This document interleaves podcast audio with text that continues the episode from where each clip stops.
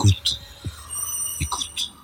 Bonjour, euh, mon invité aujourd'hui est Georges Malbruno, que tout le monde connaît, euh, grand reporter au Figaro, qui vient d'écrire avec son habituel complice, Christian Chesneau, ce livre, Le déclassement français, Élysée Quai d'Orsay DGSE, les secrets d'une guerre d'influence stratégique. Bonjour Georges. Bonjour Pascal. Alors, euh, ton constat est sans appel, le déclassement français, la France compte moins sur l'ensemble de la région que tu couvres depuis des années, Proche-Orient, monde arabe. C'est effectivement le constat qu'on a fait. La France euh, a reculé à partir de la fin du deuxième mandat de Jacques Chirac au Moyen-Orient et au Maghreb. Ce recul, on, l'a constaté sur les plans économiques, avec un, une, une, effectivement un affaiblissement de nos positions, de nos, échanges extérieurs avec un certain nombre de pays ont régressé. Un recul aussi sur le plan, par exemple, linguistique, de l'usage du français dans un certain nombre de pays comme l'Algérie ou même le Liban, qui étaient des, pourtant des, des fiefs où, le, où la francophonie était euh, en pointe.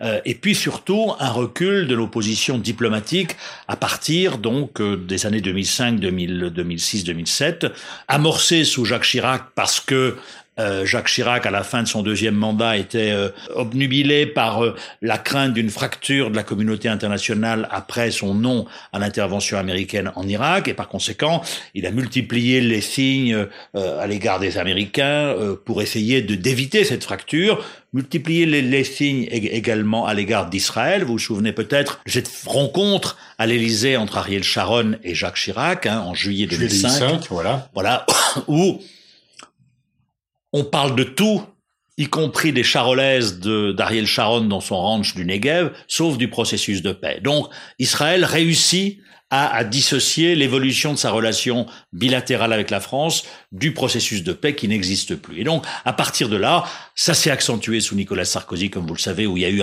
une réintégration de la France dans le commandement intégré de l'OTAN, rapprochement avec Israël, initiative malheureuse de Nicolas Sarkozy au Moyen-Orient, l'Union pour la Méditerranée, entre autres, etc. Et donc, on a vu comme ça, euh, jusqu'en 2017, la France, oui, effectivement, reculait sur un certain nombre de positions. Et en 2017, on a vu arriver Emmanuel Macron euh, avec un volontarisme euh, affiché, avec des initiatives, avec un pragmatisme, avec une compréhension des problèmes quand même euh, extrêmement fine. Moi, c'est ce qui m'a frappé quand je le voyais ou quand je l'interrogeais lors de conférences de presse, c'est que ce sont quand même des problématiques complexes, euh, le Moyen-Orient, et j'avais en face de moi, j'avais l'impression d'avoir en face de moi un diplomate qui me répondait parce qu'il en dix minutes, j'avais de quoi écrire un long papier. Donc c'était pas du, c'était pas du blabla. Et donc on voit arriver ce jeune homme là avec toutes ses qualités et qui se met effectivement à la tâche, qui euh, va en Algérie, qui va sauver Saad Hariri et qui et qui se montre effectivement volontariste Alors, et actif. Donc on se dit intéressant. Remontons un peu le fil. Euh, ce que vous dites, euh, c'est que la rupture n'a pas eu lieu avec l'élection de Nicolas Sarkozy en 2007 et que déjà euh, Chirac a donné une inflexion par volonté un peu de se faire pardonner sa propre audace du refus de la guerre d'Irak et qu'on est quand même passé d'un moment où la France dans cette partie du monde était le pays occidental le plus populaire Mhm. à un pays qui aujourd'hui, sans être peut-être le plus impopulaire, quand même a perdu beaucoup de son prestige. Et donc depuis sur le temps long d'une quinzaine, D'une quinzaine d'années. Voilà. Effectivement, parce que en se rapprochant des Américains, euh, la France a perdu sa singularité. Euh, les grands moments de l'influence française au Moyen-Orient, c'est effectivement 2003, le non français à l'intervention américaine en Irak, 1996, lorsque Jacques Chirac impose la France dans un mécanisme de sécurité régionale entre Israël et le Hezbollah au sud Liban. Ensuite, voilà, ensuite il y a eu une, une perte de singularité euh, du message français, et, euh, et donc à partir de, là, la France a été moins perçue comme une comme un pays qui pouvait compter dans cette dans ce dans ce dialogue. La France a été moins perçue comme une puissance médiatrice, hein, euh, et aujourd'hui effectivement. L'image de la France dans le dans le monde arabo-musulman est, est relativement dégradée. S'y est ajouté aussi à cela, à, à la- à tout ce qui concerne le- la diplomatie, quand même, je dirais un peu l'o- l'obsession française à l'égard de l'islam. hein. Et, et Puis nos, nos débats de politique intérieure ont des conséquences internationales. conséquence, parce que les, les, les, les- le monde est globalisé maintenant. Les, les chaînes arabes retransmettent ce débat euh, franco-français sur, sur l'islam, et par conséquent, euh, un grand nombre de musulmans se disent mais les Français ont un problème avec l'islam. Et, et ça effectivement Emmanuel Macron aussi de ce point de vue-là avait bien commencé son, son mandat en ayant des déclarations fermes sur le, la distinction à faire entre islam et islamisme, ce qui était très bien. Puis ensuite, il a un petit peu dérapé après l'assassinat de, de, de, de, Samuel Paty, lorsque, lors de son discours au Muro, il a voulu donner une leçon à 1 milliard 700 millions de musulmans sur euh, l'islam est en crise, etc. Même si sur le fond, il avait peut-être raison, ce n'était pas le lieu pour le dire, et surtout, il fallait assumer les conséquences de ses propos qui ont été perçus comme une attaque euh, d'une religion par euh, ses fidèles. Et donc, on a vu après, justement, et ça, et ça concrétise justement ce que vous disiez sur le, le, le, la mauvaise image de la France. On a vu quand même des effigies du président français brûlées au Pakistan, à Gaza, en Libye, chose qui n'avait pas été vue depuis des décennies. Donc, aujourd'hui, effectivement, la, la France est, est, est, moins bien vue dans, dans ce monde arabo-musulman. La, la tournure que prenne la campagne pour l'élection présidentielle ne risque pas d'arranger cela. On a un peu des fois le sentiment que certains responsables politiques n'ont soit pas conscience ou ils se, se fichent de l'effet euh, que nos débats internes peuvent avoir sur le prestige de la France et donc sur la puissance de la France en réalité. Oui, parce que leur préoccupation est une préoccupation de politique intérieure, et par conséquent, comme vous dites, ils se fichent un petit peu des répercussions. Et là, ça me permet de, de, de dire quelque chose sur un peu la, la conception qu'ont les présidents de la République à partir de Nicolas Sarkozy de la politique extérieure, qui est conçue comme un, un levier pour renforcer ses positions en politique intérieure. Et donc, on est à la recherche de coups. Euh, Nicolas Sarkozy était déjà un petit peu dans, dans cette optique-là. Emmanuel Macron, on le raconte bien par le menu, quand il arrive à Tel Aviv en, février 2020, il dit à l'ambassadeur, je veux faire un coup. Qu'est-ce que je dois faire? Il veut faire un coup à la Chirac, en fait. Oui, il veut faire un coup médiatique, et donc l'ambassadeur lui répond, Monsieur le Président, il y a une chose que vous devez faire qui n'a jamais été faite par aucun président, c'est aller vous recueillir au mur des lamentations, ce qu'il fait, et puis ensuite, effectivement, de refaire du mauvais, du très mauvais Chirac euh, à l'entrée de, de Sainte-Anne, etc. Donc, il y a chez Emmanuel Macron une, une, une précipitation qui, qui, est dommageable parce que il a des idées, il a en général un bon diagnostic, il a un pragmatisme, mais toutes ces bonnes idées sont gâchées parfois par cette, cette ce désir d'aller très vite. On l'a vu en particulier au Liban. Alors j'allais y venir. Vous avez euh, de, de, longs passages sur le Liban, sur à la fois le volontarisme euh, oui. d'Emmanuel Macron qui euh, va avec un certain courage politique et physique affronter la situation, et, et en réalité il se heurte au mur des réalités ou au mur euh,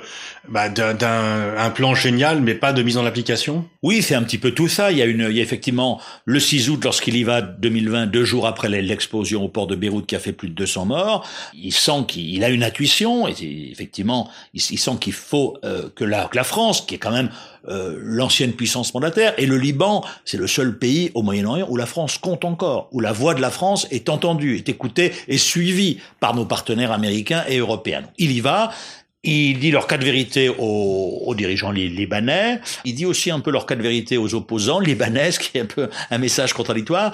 Il, euh, il, il, semble manier euh, l'arme des sanctions. Et, euh, et, donc, il leur intime de, de constituer un gouvernement de mission, etc. Et alors, il revient trois semaines après, et là, effectivement, il, il va sombrer un petit peu dans les marécages libanais, en étant euh, cette fois-ci sur les sanctions, en ayant reculé. Euh... Il y a la peur de rompre avec nos partenaires traditionnels, qui sont aussi un peu la cause du problème. Exactement. On publie une note diplomatique de janvier 2020. On voit, il y a qui a été remise à Jean-Yves Le Drian. Il y a les souverainistes qui sont nos amis, Jumblat. Euh, Jaja euh, et d'autres. Et puis il y a nos adversaires qui sont le Hezbollah, le CPL de Gebran Bassin et euh, et Amal, etc. Et donc en disant il faut euh, donc euh, il faut jouer avec nos souverainistes et il faut faire pression sur nos adversaires. Mais lorsqu'il y va et qu'il invective tout le monde et qu'il dit à la résidence des pins vous avez tous touché, etc selon quoi il a raison, mais après, si vous voulez, euh, si vous voulez refonder le Liban en disant vous avez tous touché, donc vous devez tous être écartés, mais qu'en même temps euh, vous ne voulez sanctionner que vos amis et donc euh, pas vos, vos, ennemis, ennemis oui. pas vos, vos, ennemis et pas vos amis, tout, tout ça est très confus. Et donc, in fine, ben, il, il, il, il n'arrive à rien. Il n'arrive, enfin, il n'arrive à rien, pas au résultat qui était escompté, c'est-à-dire la constitution d'un gouvernement de réforme. Et surtout, on a à travers l'exemple libanais, effectivement, le, je dirais un petit peu la toute la symbolique de la diplomatie d'Emmanuel Macron, c'est-à-dire extrêmement active, courageuse, ayant des idées, etc., mais qui euh, souvent un peu enfonce des portes, c'est bien, surestime ses forces parce que devant les dirigeants libanais à qui il dit faut faire ci, faut faire ça, faut faire ci, faut faire ça, chacun dit oui, euh, on va faire ci, on va faire ça, inshallah, etc. Mais ce n'est qu'un inshallah, si Dieu le veut. Et donc, et ensuite, il s'affiche devant la presse et devant l'opinion internationale en disant j'ai arraché un accord, etc. Il n'y avait pas d'accord. Donc voilà, il va un peu au-delà de, de, de, de, ce qu'on lui de ce qu'on lui dit pour euh, imposer ou tenter d'imposer une solution qui in fine ne débouchera pas. Donc euh, oui, il y a, y a, un mélange un petit peu de tout ça, de, de, de précipitation, de probablement aussi pas assez d'écoute. Parce que quand on connaît le Liban on sait que c'est un pays où il faut en général un an pour constituer un gouvernement. Donc euh, Macron trop sûr de son intelligence qui n'écoute voilà, pas suffisamment et, et, aussi vous le donnez plusieurs exemples sur plusieurs cas précis ne s'appuyant pas suffisamment en fait euh, sur ses ministres et sur ses administrations. Ben, il a concentré toute la diplomatie à l'Élysée euh, euh, entre ses mains, entre les mains de la cellule diplomatique, euh, qui a des, relations difficiles avec le Quai d'Orsay, qui a été complètement marginalisé, qui l'était déjà un petit peu auparavant, mais qui a été encore plus marginalisé, et euh, avec une cellule Afrique du Nord, Moyen-Orient, qui euh, qui a été elle aussi marginalisée en interne au Quai d'Orsay par un peu ce qu'on appelle les néoconservateurs ou la direction des affaires stratégiques. Le Quai d'Orsay lui-même étant marginalisé par l'Élysée. Donc euh, ça fait une, une un, un, président de la République euh, effectivement tout puissant, très actif, mais qui se repose sur très très peu de personnes et qui en plus, euh, c'est le sentiment qu'on a eu en interrogeant un certain nombre de personnes qui le connaissent bien, c'est qu'effectivement une difficulté d'écouter des, des conseils, j'y vais, je vais effectivement imposer mes vues, je vais miser sur mon intelligence, sur ma compréhension des problèmes, sur mon dynamisme pour que mon interlocuteur me doive quelque chose bah, euh, le constat est que aussi bien en Algérie comme on le raconte, que au Liban ou en Libye aussi où c'est un fiasco, ça n'a pas marché. Alors venons-en à l'Algérie, euh, il avait au cours de la campagne eu des mots très remarqués qualifiant le colonisme de crime contre l'humanité, donc ça pouvait augurer d'une nouvelle page.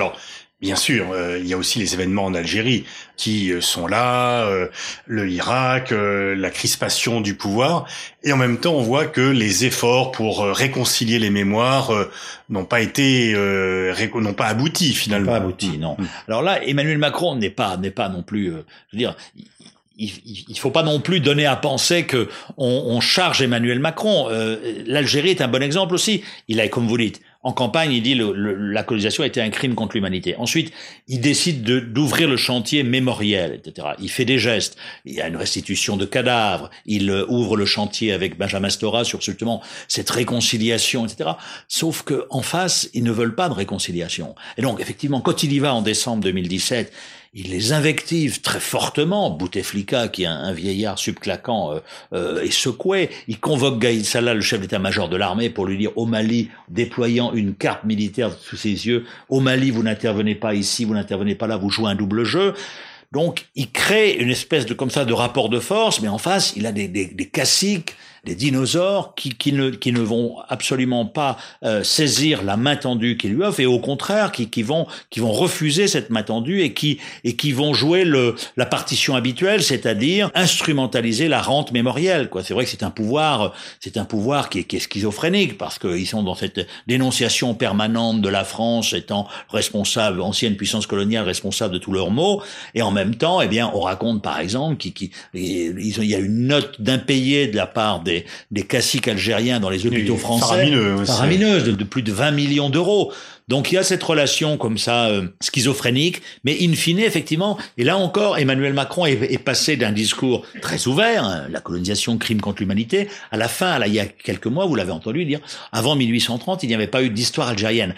Donc là, euh, c'est le en même temps qui est quand même un petit peu euh, qui, qui est source de pour le moins d'une très grande confusion. Et in fine, ben, il n'y a pas eu de résultat, pas parce que parce que je pense que l'Algérie, l'Algérie, comme nous l'a dit un ancien ambassadeur, nous sommes tétanisés tétanisé par l'Algérie, quoi. Hmm. Et donc au Maroc, ça se passe un peu mieux. Ça se passe un petit peu mieux, mais sans grande chaleur, parce que Emmanuel Macron et Mohamed VI n'ont pas de, il n'y a pas de fit entre eux, parce que bah, Emmanuel Macron est quelqu'un de très, très, très, comment dirais-je, c'est du, c'est business, c'est, je veux dire, oui, les invitations touristiques, les invitations, le, le, ah oui, il, il, a mis en garde et à juste titre ses ministres contre la diplomatie de la mamounia que pratiquaient certains euh, jadis, et donc euh, Emmanuel Macron va à Rabat, il passe cinq heures à Rabat, mais ça n'est pas les visites de Jacques Chirac, Nicolas Sarkozy pendant deux jours avec un, un défilé royal etc. Donc, donc il n'y a pas vraiment et des séjours privés très et des séjours privés, voilà. Et donc, euh, il n'y a pas eu de, de, de disons, une, une, très grande entente entre euh, Emmanuel Macron et Mohamed VI. Et puis, euh, mais là encore, si on est tétanisé par l'Algérie, nous on dit dans le livre, on est manipulé par le Maroc. Et on l'a bien vu avec l'affaire Pegasus, où euh, la réaction française à l'égard du Maroc a été zéro. Et, d'ailleurs, c'est assumé lorsqu'on a vu un conseiller de l'Élysée, on leur a demandé, y a-t-il eu réaction? On nous a dit non. Et donc, s'il n'y a pas eu de réaction, c'est qu'il y, y a, le Maroc a entre ses mains un certain nombre de, leviers qui peut actionner. Il y a 65 000 Français qui, qui sont euh, résidents là-bas. Il y a des contrats en négociation. Euh, et puis, il y a probablement ces restes de diplomatie marocaine, enfin, en tout cas, de diplomatie de la Mamounia, avec des services marocains qui, qui ont sur un certain nombre de, de, de ministres et d'hommes politiques français des dossiers et, et, donc, in fine, euh, in fine, il n'y a pas eu, il y a eu, il y a pas eu non plus avec le Maroc euh, une relation chaleureuse et qui a été quand même un petit peu ternie par cette affaire Pegasus. Oui.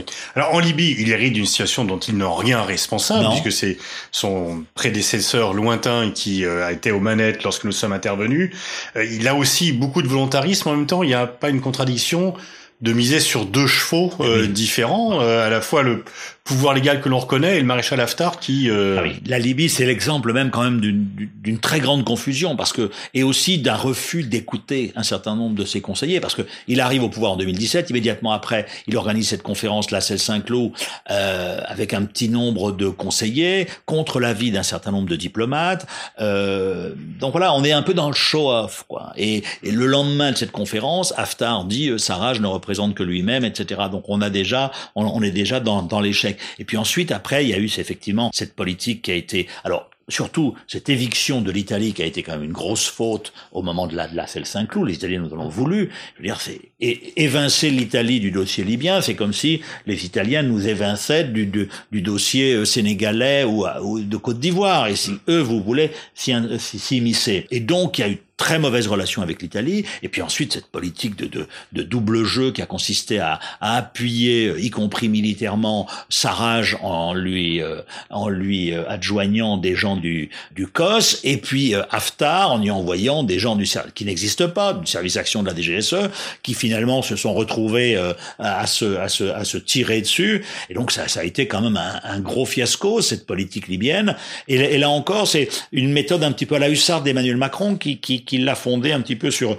sa relation privilégiée avec Paul Solaire, quelqu'un, un ancien militaire dont il s'est entiché, quelqu'un qui a un rôle important sur la Libye, qui n'apparaît pas dans l'organigramme de l'Élysée, et contre l'avis parfois d'un certain nombre de diplomates. Donc voilà un peu une, une gestion un peu presque en solitaire de ce dossier qui est éminemment complexe, où euh, on raconte Hassan Salamé qui qui qui qui qui qui, qui, qui était l'envoyé spécial de l'ONU l'envoyé spécial de l'ONU euh, qui nous raconte effectivement Libye et qui, qui connaît bien la France très très bien la France et la Libye qui était francophile etc qui nous raconte la différence d'approche entre Angela Merkel qui qui le qui le convoque un jour à, à Berlin pour lui dire expliquez-moi la Libye hein explique-moi la Libye donc Hassan Salamé lui explique pendant trois heures la Libye. Angela Merkel est avec son petit calepin, elle prend des notes sagement, etc. Et dans le même temps, il, nous raconte comment il est reçu par Emmanuel Macron, qui lui euh, lui explique comment euh, il va traiter la, Libye. Donc voilà, il y a une euh, voilà, il y a, y a ce, la Libye aussi, c'est l'exemple de, d'une gestion un petit peu tapageuse et, et finalement confuse et qui n'a pas produit beaucoup de, de résultats. Alors il y a un pays avec lequel tout se passe bien, mais du coup ça suscite quelques critiques, c'est l'Égypte. Oui, bah, l'Égypte, oui, c'est notre grand partenaire. Le général Sissi veut refonder la grande armée égyptienne du temps de, Gamal Abdel Nasser. Pour cela, il a, besoin de, d'approvisionnement euh, en armes, et donc la, la France euh, a une diplomatie, euh, je dirais, militaro-sécuritaire à l'égard de, de l'Égypte. Emmanuel Macron euh, euh, est allé au Caire. Une première fois, il, il, il, a un petit peu tensé sur, le, sur les droits de l'homme. La relation s'est étendue. Il, il, a remis à, au maréchal Sissi la Légion d'honneur à Paris, ce qui a suscité quelques quelques critiques. Que ça avait été dévoilé par les Égyptiens, c'était tenu secret par les Français. Oui. Donc là, on est dans le cadre effectivement euh, d'une de, de, de, ce qu'on appelle une diplomatie sécuritaro-militaire, avec euh, avec quand même une, une, une comment dirais-je une, une très faible insistance et le mot est faible sur le dossier des droits de l'homme, ce qui est condamné par un certain nombre de d'ONG françaises ou de commentateurs. Mais l'Égypte, on pourrait y ajouter les Émirats arabes unis, qui sont nos deux grands partenaires. Alors c'est vrai, ce sont les succès commerciaux. On vend des rafales, on, on c'est bien pour notre industrie militaire, pour notre hard power militaire, mais si on reprend, si on, refait le film à l'envers depuis 15 ans, vous vous souvenez des révoltes arabes 2011, où la France de, de, euh, de Nicolas Sarkozy euh, voulait justement euh, liquider toutes ces dictatures, etc. Et finalement, on revient aujourd'hui, dix ans après, sur une posture qui était la nôtre il y a dix ans. Et mmh. donc, in fine, aussi, ça crée, ça participe de ce, un peu de ce déclassement, euh, c'est-à-dire cette, cette politique zigzagante, dire, avant 2011, on était les meilleurs amis des dictateurs, après 2011, on, c'était nos, nos, pires ennemis, on allait devenir les, les, les, les porte-parole des révolutionnaires, et finalement aujourd'hui, bah, on est dans un entre-deux, et même parfois on revient à une posture de, de, euh, de, de réelle politique très très froide, donc euh, avec aussi toujours à chaque fois beaucoup de flamboyance, c'est ce qui nous est un peu reproché par nos partenaires. Flamboyance qu'on a vu également à l'égard de la Turquie et des relations extrêmement euh, conflictuelles avec le président Erdogan, qui d'ailleurs ne fait pas grand-chose pour améliorer la situation. Non, il y a eu effectivement avec la Turquie des, des, moments de tension très très très forts. Euh, Emmanuel Macron a, a, opté, il avait il avait probablement raison sur sur sur le fond aussi parce que il y avait eu quand même des, des attitudes inacceptables de la Turquie. Vous vous souvenez de l'illumination du Courbet en, Méditerranée. Mais là encore, Emmanuel Macron avait choisi une optique confrontationnelle à l'égard de, la de la Turquie et d'Erdogan qui n'a pas été approuvée par la majorité de nos partenaires euh, au sein de l'OTAN. Donc euh, bon, on est revenu. il y avait une une volonté de la part des deux dirigeants de s'afficher comme étant un peu en, en, en, conflit, de se montrer, etc. Bon, aujourd'hui, la Turquie a, besoin de, de, stabilité. On le voit, elle, elle, renoue avec un certain nombre de pays avec lesquels elle avait des relations difficiles au, Moyen-Orient. Et avec Emmanuel Macron, ça s'est quand même un petit peu calmé. Donc euh, oui, sur, sur la Turquie, il y a eu des moments de tension fortes, euh, forts. On va élire le 10 et 24 avril euh, de cette année le nouveau ou la nouvelle présidente de la République. Quel geste pourrait-il ou pourrait-elle faire pour euh, bah, que ce soit un peu reclassé, que pour lutter contre ce déclassement français dans la région? Bah, Je pense qu'il faut que peut-être un peu moins de flamboyance, un peu moins de, de déclaratoire, une action plus concertée avec nos partenaires, notamment européens, sur le Liban, euh, euh, c'était flagrant.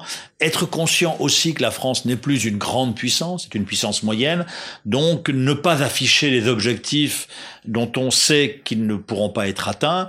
Voilà, retrouver aussi une singularité Hein, euh, qui nous permettent d'être une puissance médiatrice, qui nous permettent euh, de, d'être, de compter dans un certain nombre de, de, de conflits. Voilà, je pense que la France compte, sa, sa voix et, son, son, son message est, toujours intéressant, mais je pense qu'il y a, il y a, une, il y a le, le package parfois et le déclassement n'est pas irrémédiable. Le déclassement n'est pas irrémédiable, non, non, et, et c'est, c'est souvent la diplomatie, c'est aussi une question de forme. On l'a vu avec l'Iran aussi. Il y a, il y a des codes, et donc effectivement lorsqu'on est dans le, on ne peut pas être uniquement dans l'illusion de l'action. Parfois, en France, depuis une quinzaine d'années, on a l'impression, au Moyen-Orient et au Maghreb, on a l'impression qu'on est beaucoup dans l'illusion de l'action et pas assez dans, dans l'action. Et l'action, ça veut dire aussi une action à moyen terme, une action qui est préparée, en concertation avec nos partenaires, avec un peu moins peut-être de volonté de relais médiatique et d'avantages ou en tout cas de bénéfices à court terme.